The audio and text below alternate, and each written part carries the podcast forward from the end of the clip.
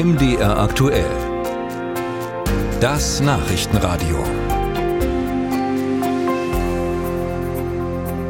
Die wirtschaftliche Lage in der Bundesrepublik ist nicht einfach, das zeigen Umfragen und Analysen seit Monaten. Schuld war zunächst die Corona-Pandemie, nun sind es Energiekrise, gestiegene Zinsen und Inflation. Auch die Start-up-Szene ist in die Krise gerutscht. Deshalb ist es überraschend, was nun eine Studie herausgefunden hat. Im vergangenen halben Jahr wurden deutschlandweit knapp 1300 Start-ups gegründet. Der Trend geht auch stark nach oben und auch in Mitteldeutschland, wie André Seifert berichtet. 67 neue Start-ups und das innerhalb eines halben Jahres allein in Mitteldeutschland. Das zeigt eine Studie, die der Bundesverband Deutsche Start-ups nun vorgestellt hat.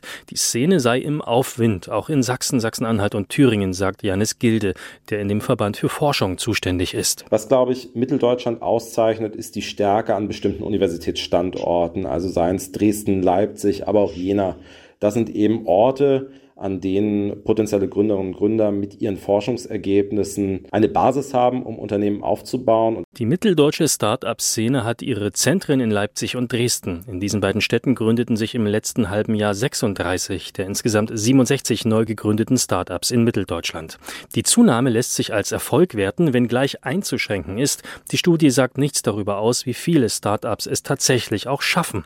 Janis Gilde geht davon aus, dass ein großer Teil der neuen Firmen wieder verschwinden stattfinden wird. Es gibt Schätzungen, die davon ausgehen, dass zwischen 80 und 90 Prozent dieser Unternehmen scheitern. Man muss sich immer fragen, was bedeutet scheitern, aber nur ein ganz kleiner Teil wird wirklich dann zu ganz erfolgreichen großen Unternehmen. Vor allem in der Tourismusbranche seien nun wieder besonders viele Neugründungen zu verzeichnen, heißt es in der Studie.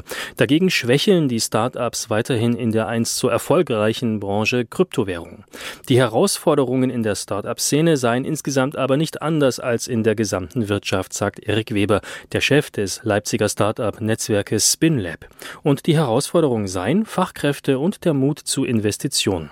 Genau das habe in den letzten ein, zwei Jahren deutschlandweit gefehlt. Die letzten Jahre waren stark geprägt von diversen Krisen, ich hoffe und das jetzt äh, so interpretieren zu können, dass die Stimmung eben insgesamt ein bisschen wieder aufhält und sich dementsprechend auch die ähm, Gründungsaktivitäten wieder ja, revitalisieren und es mehr Gründungen gibt und mehr Leute sich entscheiden, selbstständig äh, tätig werden zu wollen und eben auch wieder etwas mehr privates eigenes Risiko zu gehen. Im Vergleich mit anderen Regionen in der Bundesrepublik kann die Zahl der neuen Start-ups in Dresden und Leipzig jedoch nicht mithalten. Vor allem Berlin, München und Hamburg liegen da ganz weit vorn.